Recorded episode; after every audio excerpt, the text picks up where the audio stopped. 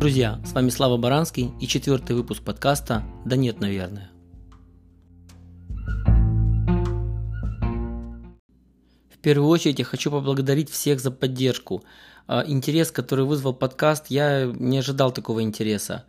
А, момент записи у нас уже почти 500 с лишним подписчиков телеграм-канала, где вы, кстати, можете слушать подкаст прямо не выходя из этой любимой многими программой. Также у нас растут подписчики на всех остальных платформах. Очень попрошу вас, если вы слушаете на устройствах Apple, iPod, эм, iPad, iPhone, на компьютере Macintosh, пожалуйста, не поленитесь и поставьте 5 звездочек нам на подкасте. Это очень поможет ему вырасти и людям узнать что-то новое. И я надеюсь, что то, что здесь рассказывается мной и моими героями, полезно будет многим. И если вам это полезно, то, пожалуйста, помогите подкасту расти. Спасибо. Сегодняшняя тема э, удаленная работа и вообще работа не в офисе. Э, это не разговор о фрилансе, не о людях, которые нанимаются как контракторы, продают часы или просто себя как специалисты. Это скорее разговор о том, что есть некая другая идеология жизни, идеология работы, построения целых компаний – удаленно, когда руководство, сотрудники могут находиться в разных конфигурациях вместе, либо удаленно, полностью удаленно, например, и бывает так, что там штаб-квартира находится, например, в Киеве, там 3-4 сотрудника, а остальные люди находятся по всему, по всей стране, например, по Украине, по России или вообще по всему миру. А, интерес, вообще для меня эта тема очень больная всегда. У меня существовало в момент, когда в моменте, когда я становился, там, скажем, специалистом Э, тема, э, меня, меня, меня одолевали разные темы. Например, одна из тем, я всегда мечтал работать в интернете. И прочитав когда-то в Турции на каком-то инклюзиве книжку «Четырехчасовая рабочая неделя», я заболел идеей, что хочу работать в интернете. Прошло на самом деле очень много лет э, перед тем, как мне удалось найти работу в интернетных штучках и начать работать с э, блогами, с контентом и так далее. И как бы я почувствовал прелести да, работы в интернете, когда ты работаешь дома, работаешь там, где тебе удобно и зарабатываешь вполне приличные деньги. Следующей моей э, историей, следующей моей одержимостью была, была, была работа у, ну, удаленно, remote work, да, так называемая, э, remote job, если говорить э, про найм, работу в найме. А, я прочитал книжку Джейсона Фрайда, по-моему, так его зовут, а, который, который является создателем компании Basecamp, который чуть, а, Basecamp, а который чуть позже. Книга называлась Remote, и в ней он рассказывал, как была построена целая команда, целая компания, совершенно удаленно, то есть процедурами, с продажами, с саппортом клиентов и так далее и тому подобное. А, и э, это тоже была моя следующая одержимость, и я всегда-всегда очень сильно ценил тот момент, когда я работал удаленно, и сейчас у меня интересная, интересная конфигурация, о которой я вам расскажу. Также в подкасте у нас сегодня будет один или два гостя, а, но об этом я расскажу немножечко позже. Расскажу вам о своей истории, так как все-таки по привычке я начинаю любой подкаст э, с интересной мне темы и рассказываю о том, какая, какой мой опыт в этом всем, почему я ну, имею что ли право про это говорить и как я выбираю гостей, да, почему происходит то, что происходит. А, первая моя работа была в украинском офисе, это была компания IP Telecom, это был менеджер по продажам интернета, это, ну, это вот э, на Лосе Украинки, здание, в котором находится израильское посольство. Это не сказать, что бизнес-центр, это какая-то, короче, какой-то сарай, в общем, если по-честному тогда был, много лет назад. А, и когда, когда у вас дешевые столы, плохие компьютеры, плохие принтеры, плохой воздух в офисе, а, плохая еда, ну, в общем, когда в офисе вот все плохо, когда шумно, когда вы э, приходите, идете на работу как на каторгу, я вам скажу честно, вставая на работу, я, мне на самом деле не было, никакой, никогда не было никакой проблемы с моей работой. Я справлялся с ней, и э, все, что, все, что я помню об этой работе, это когда встаешь утром и настолько тошно отрывать голову от кровати, настолько тошно думать о том, о том офисе, о том воздухе, о той атмосфере, в которую ты попадешь, что я на самом деле испытывал какие-то ужасные мучения и на самом деле достаточно быстро эту работу бросил. Потом было еще несколько работ более лучших, да, в более хороших офисах, но ничего, ничего в общем-то, такого знаменательного. А, Потом у меня была, э, потом у меня была э, работа удаленная, да, я устроился на работу в блог э, интернетной штучки и работал полностью дома. То есть, грубо говоря, я сидел, когда я работал в этом проекте, я сидел дома перед компьютером и писал статьи, получал задания, потом сам себе создавал задания, потом стал главным редактором. И испытал какой-то безумный кайф, когда вы сидите, сейчас я сижу, вот пишу подкаст на 23 этаже у себя дома, и у меня вид на большой проспект и развязку, и дальше площадь, и жилой район, тут Поздняки, в общем, это огромные районы киевские.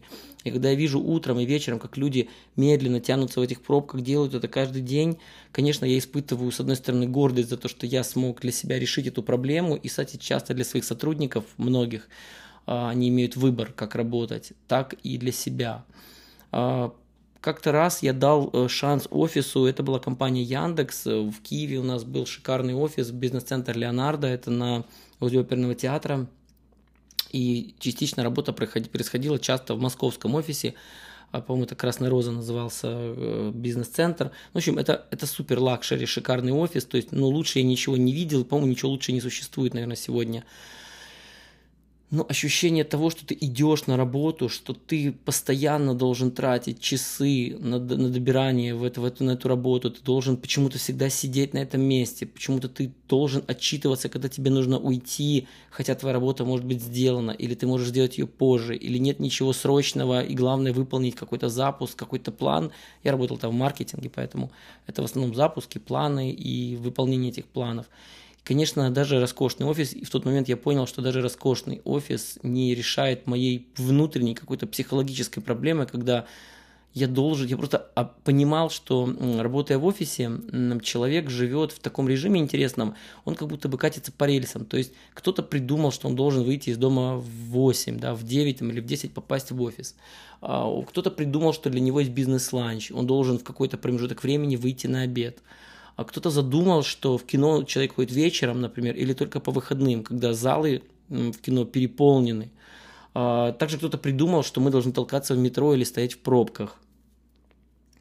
И вот ощущение того, что ты постоянно катишься по каким-то рельсам, ты постоянно работаешь по какому-то заранее написанному кем-то плану, это, это на самом деле всегда было для меня невыносимо. Я никогда не мог системно объяснить, почему я не могу работать в офисе или почему я люблю работать удаленно. А, это, кстати, любовь привилась моей жене Ирине, и она тоже работает. Она роскошный автор, пишет на спортивные темы в несколько изданий и работала когда со мной в лайфхакере, в Левлаве. А, она э, тоже работает дома, и у нее вообще на повестке, вот условно говоря, на повестке ну, на повестке дня не стоит вообще вопрос, что надо устроиться на работу. А, я в какой-то момент, когда это было давно, и когда, когда я только подходил к этой теме, ну, знаете, когда ты один или там вас несколько, вы думаете об этом, а все остальные, как знаете, как хорошо отлаженный механизм куда-то чешут, вы начинаете сомневаться в себе. И вот я сейчас думаю, вот интересно, это я один такой или что-то происходит? И я зашел на зашел на Google Trends и набрал такую э, штуку э, Remote Jobs или Remote Work, э, и вы можете увидеть этот график, зайдите на, будет ссылка в, в шоу-ноутах, вы увидите, что примерно с 2018 года практически поквартально э, интерес и запросы на такую работу у американцев, ну, статистика в Google Trends в основном хорошая по Америке, да, вот по таким темам узким, э, она удваивается, количество запросов удваивается, а к, а к началу, в первом квартале 2020 года ожидается просто какой-то вертикальный рост, э, э, вертикальный рост этого запроса. Означает, что просто на самом деле удаленная работа победила, большие корпорации это используют. Очень часто, когда я говорю о современной работе, особенно работе такую, скажем, в интеллектуальной сфере, часто своим сотрудникам я говорю такую вещь, например, «А, смотри, ты работаешь с CRM, да, вот мы работаем там само с CRM, а в Лайфхакере мы работали, и сейчас компания Лайфхакера работает с Bittrex24. Говорю, смотри, ты работаешь с CRM-системой. Раньше CRM-система какая-нибудь, там, не знаю, не помню, как они назывались, они были доступны только очень большим компаниям. Внедрения стоили сотни, миллион, сотни тысяч, миллионы долларов. А, нужны были специальные IT-отделы, серверы. Ну, в общем, это было сложно. Теперь мы все используем CRM, ну, все, кто более-менее считает свои деньги, да. А, инфраструктура наша разворачивается на Google Domains, э, на Google, э, Google Suite. То есть у нас почта, файлообменники, документооборот, регистрация изменений. А, аналитика компании ведется в Zoho Books у нас, вот эм, бухгалтерия, не бухгалтерия, а управленческий учет. То есть мы владеем с вами э, безумным количеством инструментария, хорошо настроенного. Да, в проектах мы работаем с системой Basecamp. Все эти системы еще 20 лет назад, 10 лет назад были невозможными. Представить это было невозможно. Я часто вспоминаю такой фильм эм, «Безумцы» сериал, где у Дона Дрейпера, рекламщика главного героя, есть там секретарша, есть машинистка, есть, э, когда ему надо сделать презентацию, он относит ее в специальное отдел, там какие-то пацаны рисуют эту презентацию, да, там э, делают потом из этих рисунков, делают слайды, прям реально слайды на слайдах, на пленке, потом они вставляют специальный, специальный проектор карусель, чтобы клиенту показать, садятся в специальной комнате, есть специальный оператор этой карусели. То есть сегодня мы заменяем людей этими системами, и, о сюрприз, эти системы все практически удален, э, онлайновые. То есть фактически мы имеем к ним доступ, даже сидя рядом в офисе, к этим системам мы имеем доступ удаленно. Через, мы имеем доступ через интернет. И тут надо подумать, э, если мы имеем доступ к системам через интернет, так может быть нам достаточно быть просто в интернете, чтобы работать с этими системами. Э, вот, и подумайте об этом силу удаленной работы мне удалось проверить, работая в лайфхакере, когда мы э, четыре почти подряд, там был перерыв один год, а, из-за каких-то ситуаций в Украине. Э, четыре года подряд мы жили в Таиланде. И я, и жена, мы работали через интернет в нашей компании и отлично себя чувствовали. Мы путешествовали, мы посетили массу стран. Также, когда я запускал компанию в Америке, я ее запускал физически в Америке, а работал с лайфхакером в тот момент в роли главного редактора тоже удаленно. Были проблемы с часовыми поясами, с некой коммуникации, но э, вот этот рабочий флоу, он не прерывался. А когда я начал строить свою компанию LiveLove с моими партнерами в Киеве, уже в Украине после 2014 года, я помню, что мой, моя установка была такой. Я с первого дня настоял, э, свои, ну, как бы, я скажем так, сильно повлиял на своих партнеров, и э, вся наша, весь наш документооборот был построен в Google Docs. Э, наши проекты, которые мы вели, были построены на Basecamp.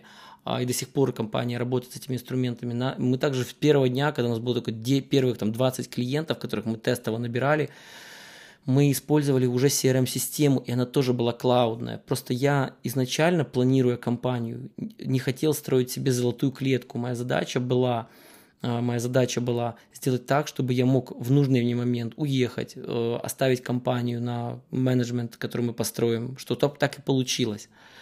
Также мы внедряли там систему GTD, да, управление делами. Некоторые сотрудники с удовольствием ее пользуются, некоторые противятся, но это уже личный выбор каждого, как он готов существовать в рамках того waterfall задач, которые, которые происходят. А, могу сказать, что был у меня, когда мы строили LiveLove, у нас эм, есть офис, он находится на ВДНХ, это такое отдельно стоящее здание, и тоже там график посещения был, есть достаточно свободный. А, в зимний период мы находимся в Киеве, в центре, в креативных штатах Ильи Эйнштейна, и могу сказать, что вот такой формат, когда вы можете часть команды посадить в таком удобном, гибком, очень комфортном коворкинге, и а кому удобнее работают из дома, плюс мобильные сотрудники, которые перемещаются там между бассейнами, стадионами и так далее – очень удобно. И эту модель я могу рекомендовать всем для внедрения, по крайней мере, на ранней стадии проекта. Часто говорят, что э, большой бизнес не построишь э, на удаленно. То есть, если ты хочешь построить мощную, быструю, динамично развивающуюся компанию, нужно зашиться в офис, нужно сесть командой вместе, что идеи рождаются в куче в этом, в этом вот неком, в некой, в неком эмоциональном состоянии. Смотрите, я э, могу сказать, что как мне кажется. Проблем с идеями вообще, особенно в, начи- в начинающих компаниях, идеи очень, очень такая хрупкая субстанция, и они возникают как, как грибы после дождя. То есть у каждой новой компании, у каждого сотрудника, особенно вот эти люди, которые идут работать в стартап, в новые бизнесы, у каждого сотрудника куча идей. Он эти идеи готов вам вываливать просто десятками. Проблема с реализацией идей.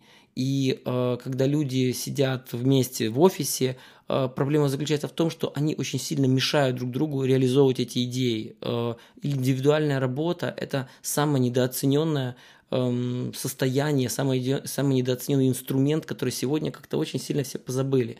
Когда человек садится и, например, может завершить работу над сайтом или, например, настроить и проверить какую-то рекламную кампанию или написать какой-то текст, рекламный, не рекламный, неважно, составить письмо, сделать продающую презентацию. В рамках классического офиса, когда все сидят на куче, создать какую-то презентацию, часто говорят люди, особенно продажники, они говорят так, я прихожу рано-рано в офис, когда никого нет, самое продуктивное время. Или наоборот, они остаются вечером, когда все расходятся, балаган утихает, вот эти кофе-брейки, совместные походы на обед прекращаются, и в этот момент начинается работа.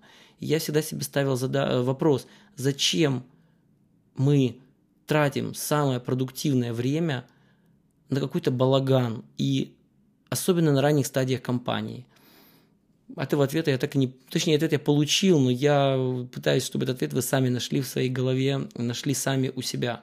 Есть такой хороший пример компании Basecamp, да, она создана в 2000, по-моему, четвертом или пятом году.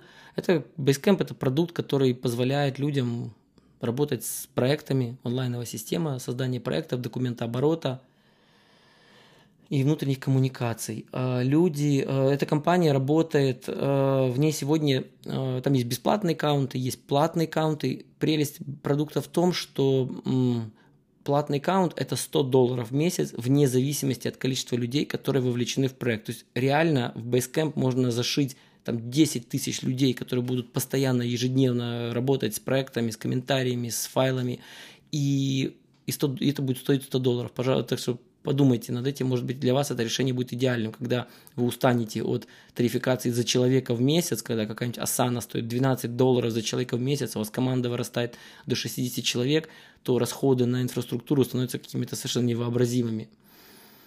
Так вот, компания Basecamp, она сегодня обслуживает всего 2,8 миллиона пользователей, то есть 2,8.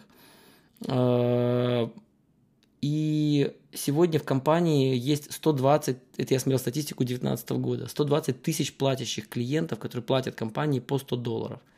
Выходит так, что э, компания зарабатывает в месяц примерно 12 миллионов долларов, и э, доход на сотрудника составляет 226 тысяч долларов в месяц. Э, всего в компании работает 53 сотрудника, и насколько я помню, я читал книжку Remote и Rework – фаундера компании. Э, четыре человека сидят в центральной части Америки в офисе. Они, кстати, отрицают Силиконовую долину, Кремниевую долину, отрицают Нью-Йорк. Они говорят, что это шумные места, которые противоречат нормальному развитию бизнеса. Э, и 53 сотрудника. Я могу вам сказать, что эти 53 сотрудника лично нам, как пользователям Basecamp, обеспечивают потрясающий уровень саппорта, потрясающий уровень обучения, и, э, видимо, эта модель как-то может работать, если в таком бизнесе это работает.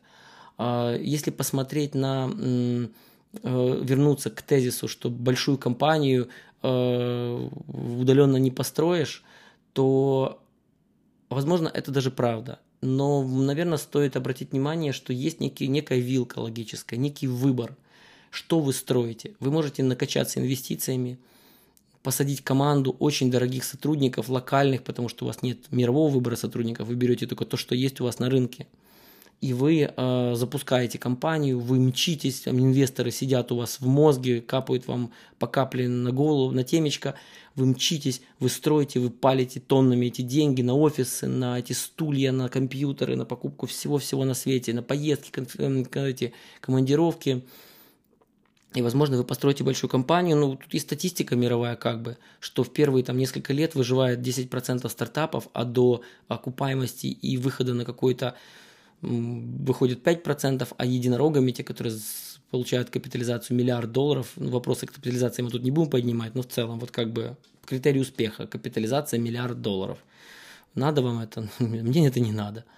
А, а, да, а, вероятность составляет там 2%, да, то есть вот у вас есть игра, в которую вы играете, вот вы дергаете этого бандита однорукого, и вы говорите, вот мы добежим, ну, как бы давайте быть честными друг с другом. Вероятность того, что вы на инвест деньгах э, с, такими, с, так, с такой раскрученной махиной, вы добежите, 2%, 2% из вас только добежит. И ради этого мы строим офисы, ради этого мы занимаемся вот этой всей ерундой, которая так классно прижилась в нашей культуре. А, смотрим дальше. А, есть вторая модель. Вторая модель – это когда вы растете за небольшие инвестиции, когда вы планомерно развиваетесь, когда вы растете от года к году, когда вы приобретаете клиентов, вы их хорошо обслуживаете, вы, а, вы прописываете четко процедуры, вы не скачете с кочки на кочку, как делать это Basecamp, как делаем это мы в наших бизнесах. Кстати, и Lifehacker, и LiveLove являются прибыльными компаниями, они растут на свои деньги, и те инвестиции, которые были сделаны изначально создателями компании, да, Lifehacker, создатель Сергей Булаев и компания LiveLove, это три инвестора, три партнера, а, это мизерные деньги, ну, скажем, это тысячи долларов, да, и компания развивается, компания растет, она меняется, она переживает сложные времена порой, но неизменно растет клиент, э, неизменно растет опыт, э, упрочняются процедуры, настраиваются системы, переписываются старые системы, и нет никого вне условных этих, я сейчас делаю кавычки в воздухе, умных денег, которых вообще в Украине в принципе, мне кажется, нет. А, и мы развиваемся своим умом, своим опытом, и время покажет, куда мы дойдем со своим опытом. Поэтому, если вы хотите строить прочную компанию, компанию, не которая шатается, которая как наркоман скачет с иглы на иглу, а, пытаясь выжить, как эти все самокаты, эти уберы, эти бесконечные сервисы, которые захватывают мир, но развязка как бы все равно будет. И я далек от мысли, что все эти ребята прекрасно выиграют. А, выберите ваш путь развития, и если ваш путь развития по стороне прочной, умной компании, а, мотивированных сотрудников, сотрудников, которые смотрят сами в одну сторону, который, сотрудников, которых вы можете выбирать по всему миру. Вы можете нанять сотрудника программиста в Минске, саппорт в Ульяновске, э, саппорт в Ульяновске, э, я не знаю, там э, отдел продаж, он может быть в вашей, в вашей стране, в, в том городе, в столице, в которой вы работаете, и это будет отлично для вас работать. И перед тем, как перейти к моему гостю, э, я хочу рассказать вам о опросе, который я провел в канале, в телеграм-канале «Да нет, наверное». А звучал он так. Мы готовим четвертый выпуск, и возник вопрос к вам, друзья. Вы работаете удаленно или в офисе? Всего проголосовало на текущий момент 62 человека. Из них 50% сказали, что работают только в офисе. Видимо, это их выбор, и для них это как, ну, так они делают. 18% а, сказали, работаю в офисе, но мечтаю на удаленку, то есть пятая часть. А, четверть, 26% сказали, что работают только удаленно и 6% сказали, что работают удаленно, но планирую вернуться в офис. Как вы видите, э, Google тренды и результаты опросов не сильно противоречат друг другу. Э, из достаточно разношерстной аудитории, которая сегодня попала в мой телеграм-канал, э, половина людей более-менее за удаленку, половина за офис. И, как мы видим, тема не очень редкая.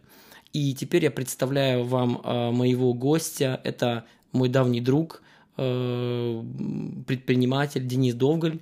Э, Денис создал э, два удаленных бизнеса, э, он об этом подробнее расскажет, какие они, как они работают.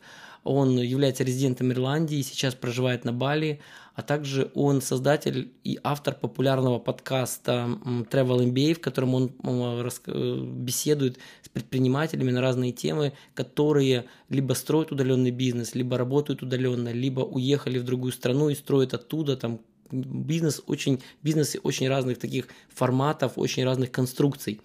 А, также недавно он издал книжку, очень, как я ее называю, смыслоемкая, она такая книга-конспект, называется «Без границ», в которой он э, поделился опытом, десятилетним опытом э, удаленной работы, создания удаленных распределенных команд, и он, э, и вместе с ним мы обсудим, как он дошел до такой жизни, и что дальше, что будет дальше. Слушай, я хотел поговорить с тобой про удаленную работу и очень сильно интересуюсь, в какой момент ты совершил переход между работой в офисе, как ты писал в своей книжке, э, к работе удаленной, когда ты понял, что это твоя тема, и ты способен это как-то потянуть?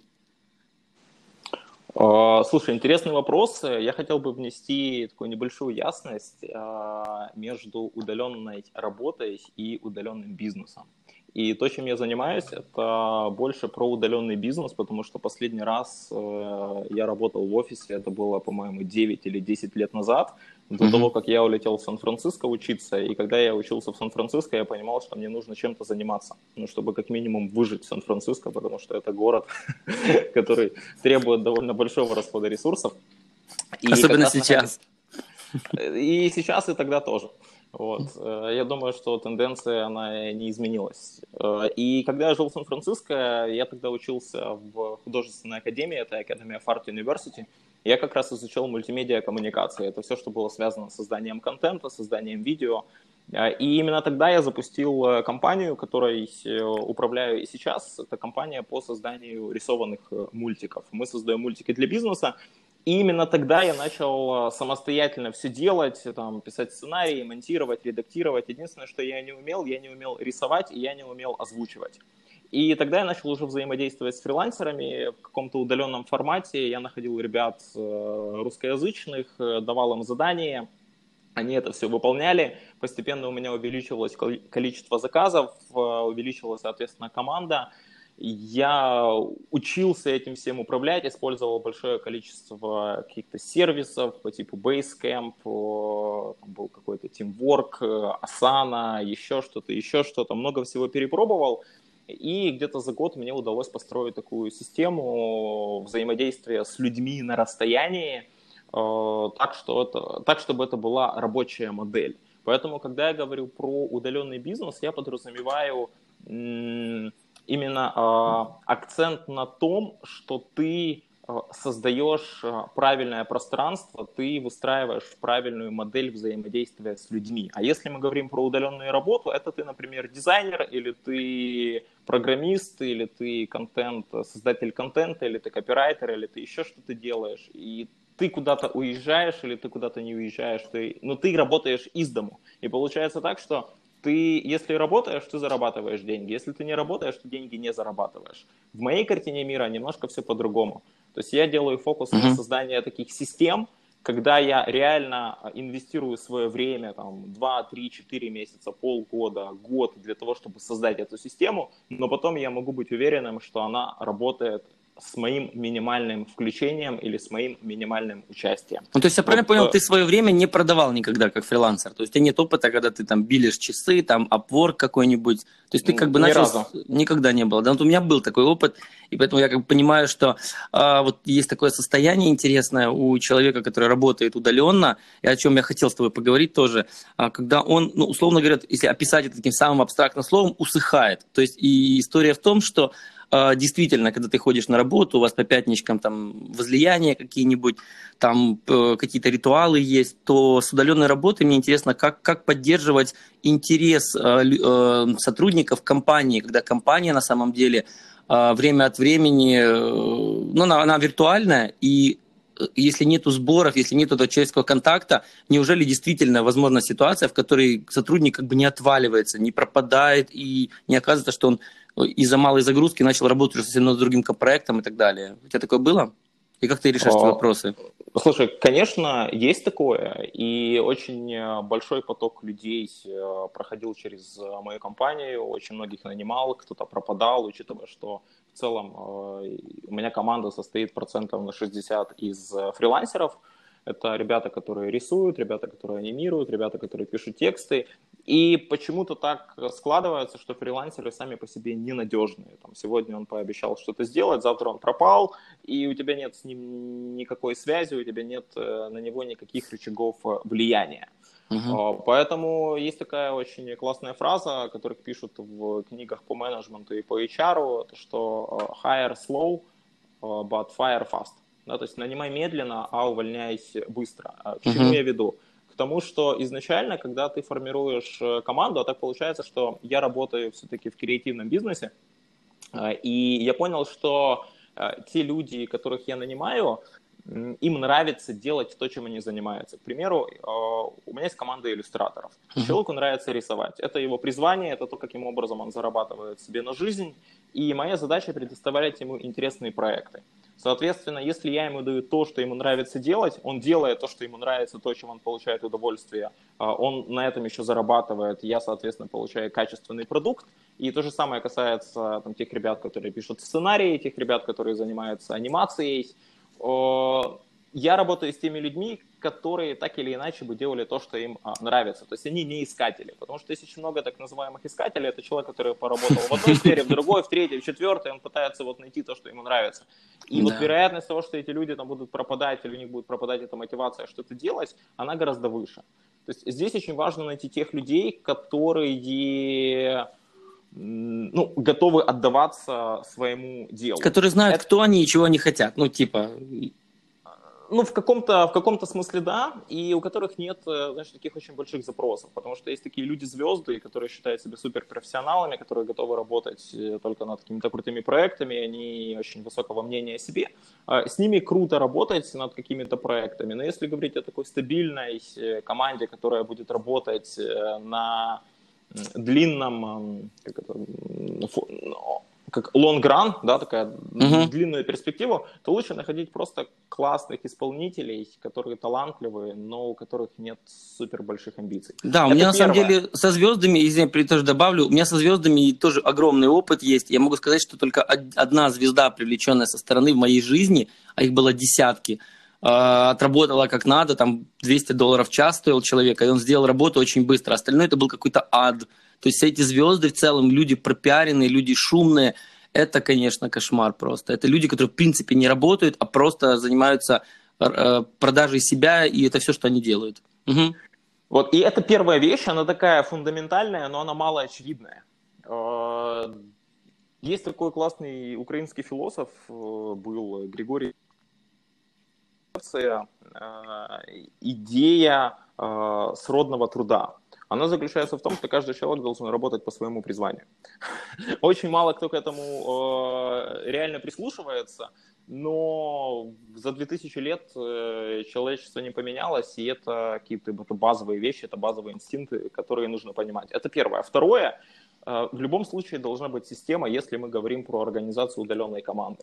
Как бы, почему большинство людей выгорает, когда э, работают удаленно? Первое, им базово не хватает коммуникации и доказано, что те люди, которые работают удаленно, uh-huh. они чувствуют себя гораздо более одинокими. А, одиночество, оно приводит к э, меланхолии, меланхолия приводит к депрессии, и человеку нужен какой-то социум, нужна какая-то среда.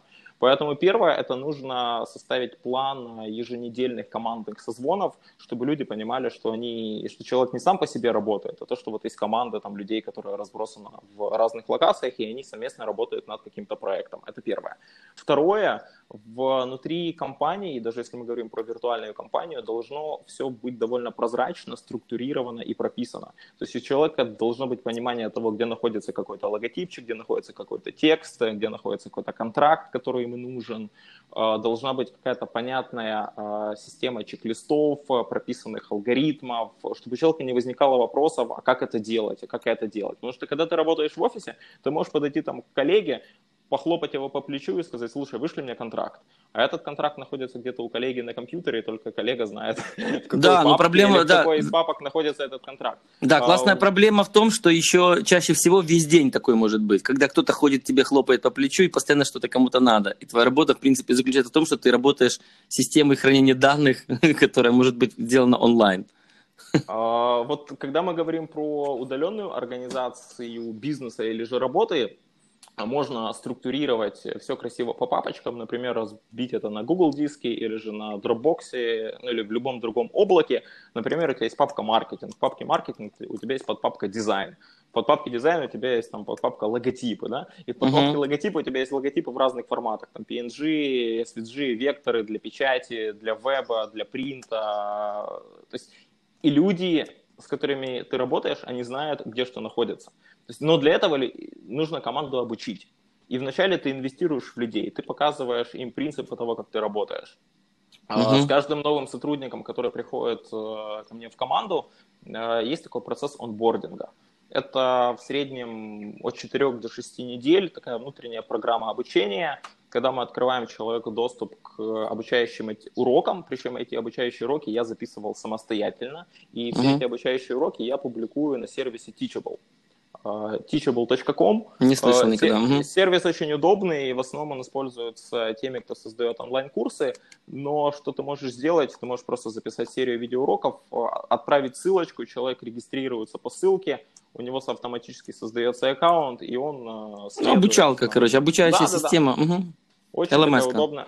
Да, сто процентов. Вот, угу. э, это человек изучает видеоуроки, понимает принципы основы работы, э, и в процессе ты являешься для человека таким а, ментором чтобы быть уверенным, что человек включился во все рабочие процессы, он знает, что, как а, происходит, и таким образом а, у него складывается полноценное понимание того, как работает. Слушай, а как ты относишься к рабочим чатам, когда, ну, условно, Slack, давай это назовем таким понятием, самым общим Slack, самый употребимый инструмент, особенно в креативной индустрии. А, как ты относишься к чатам? Вот как у вас построена работа вот этих вот чатов? И, и видишь ли ты в этом позитив или негатив в присутствии такого инструмента в офисе? В виртуальном а, офисе? Окей. Э, по поводу чатов э, и по поводу Slack. Естественно, пользуюсь чатами. Э, Slack я пользуюсь в меньшей степени – и его больше использую как такое связующее звено между другими сервисами. То есть, например, мы к Slack подсоединили такой сервис, который называется Zapier, uh-huh. а, также мы к Slack подключили там а, Google документы, если нам поступает новая заявка в CRM-систему, приходит уведомление в Slack, в Slack приходит там а, базовая информация, условно там имя, email, телефон, э, чтобы с этой информацией можно было работать. И он больше является таким нотификатором. А, но мы не используем Slack как основной инструмент для коммуникации внутри команды. А, для этого используется Telegram. Я Telegram в этом плане не очень сильно люблю, потому что Telegram, он все-таки он совмещает в себе какие-то личные вопросы, личную коммуникацию и бизнес-коммуникацию, но у него есть огромное количество преимуществ. Первое, это что он супер быстрый, он супер удобный, в нем есть голосовые сообщения, а, его можно использовать как хранилище файлов, он есть практически у всех, никому не, ну, не нужно объяснять, каким образом пользоваться Телеграмом. То есть он удобен угу. вот, по своей просто природе. Но а, в Телеграме я общаюсь только с ключевыми сотрудниками, которые занимаются менеджментом, которые ведут коммуникацию с клиентами или которые занимаются продажами. Вот с ними идет коммуникация в Телеграме.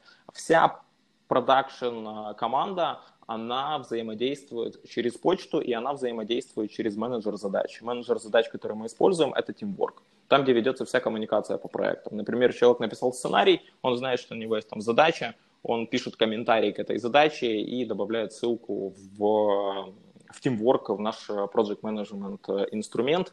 И там видна абсолютно вся история правок, вся история переписок, потому что когда у тебя создается огромное количество чатиков, ты в них можешь потеряться, хронология теряется, задачи... Да, прикол, прикол в том, что природа, природа человека берет свое, судя по всему, вот как ты говоришь, и мое, мое наблюдение точно такое же, когда в офисе люди могут говорить о том, что самое продуктивное время это типа до 10 после 7 вечера, когда все уходят, и говорит, ну, многие люди говорят, я в этот момент делаю всю работу, я типа прихожу пораньше, чтобы все поделать. Вот. А, и потому что потом набегают коллеги, то бизнес-ланчи, то какие-то встречи, то какие-то, а давай переговорим, перетрем, покурим, сходим там в магазины и так далее. И следующая тема, что теперь эта штука в онлайн заплеснулась через эти чаты, в которых люди создают бесконечное количество каких-то бесконечных обсуждений, вот, снова и снова задают вопросы, у кого есть логотип, у кого есть это, куда пойти, а кому позвонить, дайте контакт того-то. И я, например, очень плохо отношусь к чатам. Мы тоже используем Slack как систему нотификации продаж. У нас то сыпятся лиды э, из CRM, и там можно что-то спросить, там уточнить э, в рамках этого, этого чата. Но вообще чаты у нас так не очень любимые руководством компании. Мы стараемся пресекать их э, распространение и увеличение количества этих комнат и так далее. Денис, слушай, у меня есть такой вопрос тебе про книжку «Без границ». Ты, ну, она вот называется «Книга без границ. Как создать географически свободную жизнь и бизнес». Скажи, любой бизнес можно создать географически, э, как сказать, географически свободным или нет? Как ты, как какие-то виды бизнеса есть, которые ты думаешь, что нельзя создать, и как ты отвечаешь на этот вопрос обычно, если тебе его задают? А, ну, здесь ответ и да, и нет. А, любой бизнес можно адаптировать под удаленный формат управления. И сейчас очень модная такая а, концепция или фраза, когда собственник не должен быть вовлечен в операционную деятельность бизнеса. Это мечта. Это, это же самая главная мечта любого человека создать свой бизнес. Как каким-то образом слиться с него. Мне кажется, это, это, мне кажется, это миф, потому что если человеку реально нравится то, что он делает, uh-huh. он готов э, быть вовлечен в операционные задачи, потому что ну, тебе нравится то, что ты делаешь. Но если у тебя какой-то бизнес, связанный с производством э, чего-то, и у тебя там 100 человек приходит на завод, у тебя станки, машины, логистика, как бы, я думаю, вряд ли у тебя этот бизнес получится перевести в удаленный формат. Если uh-huh. ты вовлечен в какой-то ресторанный бизнес, ну, какую-то локальную историю, там, кофейню или еще что-то, да, это вот э, то, что приходит чаще всего на ум именно, про, производить что-то или продавать что-то, или да, открыть да. что-то.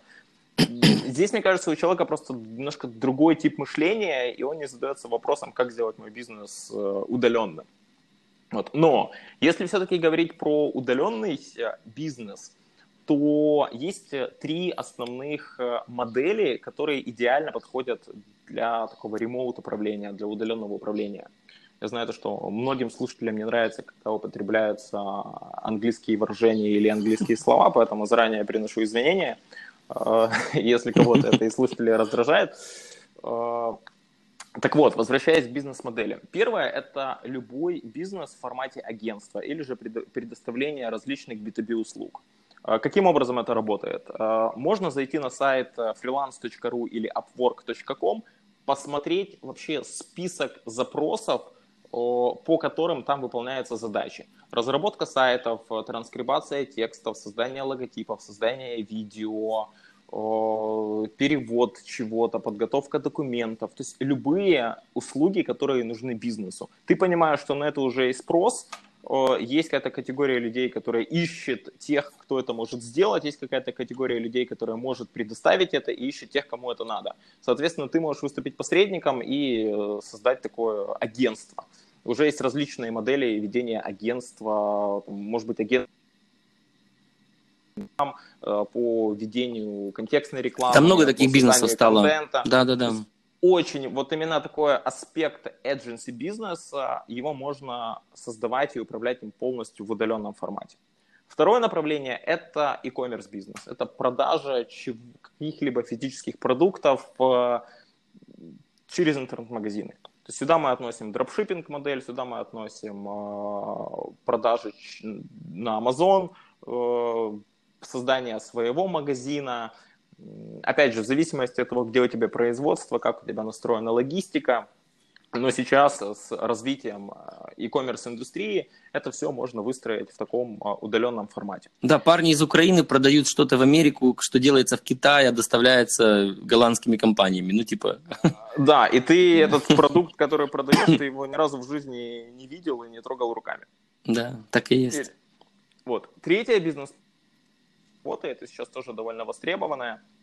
Это все, что связано с онлайн-обучением, с консалтингом, с коучингом. Есть, например, большой процент людей, которые проработали в компании там, 10-15 лет, они достигли определенного карьерного роста, занимают там C-level позицию, менеджмент позицию, но они понимают, что дальше посвящать свою жизнь офису и работать еще 10 лет э, вот в режиме с 9 до 5 и находиться в этих четырех стенах, там ездить в командировки и в каждую по пятницам а, устраивать да, себе корпоративы, и им это уже не нравится, они хотят э, что-то свое, но они не совсем понимают, как бы, что свое, потому что предыдущие 10-15 лет они работали в компании, и опять же, у них вот ментальная модель, она несколько другая. При этом у них есть колоссальный опыт, который может быть э, применим, и он э, определенно востребован среди других людей. А такие люди уходят в консалтинг, они начинают выстраивать бизнес вокруг своего имени, вокруг своей экспертности, там, заниматься обучением или создавать онлайн-школы, то, что сейчас популярно и то, что в целом работает. И сама эта индустрия онлайн-образования, она тоже развивается очень динамично. Ну, она пока, конечно, больше похожа на какого-то мутанта, очень уродливого онлайн-образования, если говорить честно. Но глобально, рано или поздно, да, образуются продукты, которые будут э, будут классными, и всегда так было, ну, во всех, во всех отраслях. Сейчас это такая, такой процесс перехода, то, что я вижу, потому что, когда, когда вот вчера было, просто по примеру, онлайн-обучение, вчера Артур Роджелиев написал в Твиттере, ребята, хочу изучить английский язык, там, уровня, там, э, ну, выше, выше, выше среднего, и, и на самом деле ему мало кто что предложил, потому что э, по, по мелочи что-то поучить, знаешь, типа по, первые слова, первые научиться общаться, еще есть советы, то как, как человеку, хорошо знающему английскому, стать, знать его идеально, предложений практически нет. Я думаю, что это тоже очень хорошая ниша э, для тех, кто хочет заниматься нишей онлайн-образования и, и тем, чем занимаюсь я на самом деле. Когда мы занимались э, спортом, и ты, ты тоже с нами занимался, то найти тренера, это все какой-то какой хаос, какой-то какой разрозненность, какие-то непонятные люди, которых непонятно, как рейтинговать. Но потом появляется какой-то бизнес типа Левлаб, который говорит, это самые лучшие тренеры, лучшая локация, бла-бла-бла, и мы строим, мы строим модель. И вот я думаю, что это будущее онлайн-обучения, когда кто-то берет на себя обязательство сделать круто для крутых. Что, вот. И э, то, что ты говорил про экзеков, которые, которые смотрят как бы так на онлайн, смотрят на удаленный, удаленный бизнес и думают, как же мне вырваться из этой клетки. Кстати, ты знаешь, могу по себе сказать, что давление таких людей, как ты, как в свое время Тим Феррис, на меня очень сильно повлиял, потом Джейсон Фрайд, вот этот, который из Basecamp а. На самом деле все их читают, все в голове ходят бред мыслями, но очень сложно решиться на самом деле. Просто мы как-то с тобой так изначально построили свою жизнь в таком режиме, то для людей с офисных вообще это какая-то, знаешь, типа пропасть, вот просто прыгнуть в бездну, и очень сложно для них это. Слушай, Интересно, очень, да. Очень сложно. Вот э, записывая этот подкаст, я сейчас нахожусь на Бали. Я здесь живу уже Получается, это мой третий раз на Бали. Предыдущий раз я на Бали прилетел и завис здесь на 4 месяца. Сейчас uh-huh. я здесь нахожусь уже почти 2 месяца, где-то 5 или 6 недель, или 7 недель, сбился со счета. И ко мне прилетало сюда очень много друзей, которые работают в компаниях, они работают на венчурных фондах, у кого-то свои стартапы, и они сюда прилетели на две недели, на три недели максимум отдохнуть, и потом им нужно улетать. Я спрашиваю, зачем тебе улетать? Ну, как бы работа, мне надо, мне надо там находиться. Мне кажется, что это очень ну, в первую очередь это в голове. Это вот э, все упирается в ментальные модели. Потому что, знаешь, очень многие... Мы, кстати, вот делали конференцию в прошлом году, э, Freedom Business Summit. Саммит по созданию и развитию географического Еще одна будет? бизнеса. Да, а, в сентябре 2020 Отлично. года мы ее готовим. И самое интересное, угу. это что люди приходили за тем, чтобы узнать какие-то инструменты по тому, как управлять командой удаленно, или получить какие-то лайфхаки, или получить какие-то решения, какие-то фишки, какие-то тактики. И, по сути, это то, как мы продавали а, конференцию, и мы об этом говорили. Но, как оказалось, гораздо важнее были те вещи, которые были связаны с э, mindset ом с... С переходом, с точкой перехода. Ну вот, вот было, стало, да, типа момент, когда ты из офисного превращаешься в в удаленного сотрудника, либо в строителя э, Верно, верно. Но угу. если человек приходил за какими-то техническими решениями или там как, э, какие мне сервисы для этого использовать, а мы говорили совсем о других вещах. Мы говорили там, о внутреннем вообще мироощущении, о там, том, как изменить паттерны мышления для того, чтобы вообще перейти вот в эту удаленную, в удаленную историю и разрешить себе быть э, свободным и не зависеть от э, стандартов того, как, угу. как вообще вот работать в офисе. Знаешь, раньше я очень скептически относился к своим знакомым, которые переезжали на Бали, и вот просто переезжали жить. Мне казалось, что это такая попытка убежать от себя, это неправильно, это все ерунда, нельзя бросить все, уехать на остров и там угу. жить, потому что нормальная жизнь, когда ты живешь в городе, ходишь на работу, ходишь в офис, и вот это вот нормальная история, потому что мы к этому привыкли. Но когда я переехал сюда на остров, я увидел, какая здесь крутая инфраструктура, какие здесь крутые люди, то, что здесь можно под себя построить такой классный лайфстайл, что ты нигде себе такого не сделаешь. И здесь на самом деле можно жить. И когда ты себе просто перестраиваешь мышление и понимаешь, что независимость от того, где ты находишься, но ты можешь управлять там, тем бизнесом, тем делом, которым ты занимаешься, по сути, с любой точки мира, это очень сильно, это знаешь, как такой выход из матрицы. Ну вот что у тебя в голове что-то кликает, и ты понимаешь, что ты не зависишь от вот этих вот э, стандартных историй. И вот, кстати, возвращаясь к Э, примеру, по обучению языку у меня был запрос э, для того, чтобы изучать не английский язык, э, а я хотел изучить португальский язык. Мне как-то нравится португальская культура, бразильская культура. И что я начал делать? Э, я нашел сервис. Кстати, это сервис создали украинские ребята, называется Preply или Preply, не знаю, как. Да-да-да, никто, никто не знает, как он называется. Вот, но в чем суть? Я нашел себе тьютера, это преподаватель по португальскому языку, девушка, которая живет в Рио-де-Жанейро. А, и я раз в неделю с ней общаюсь и изучаю португальский, ну, португальский, бразильский, да, угу. бразильскую версию португальского языка.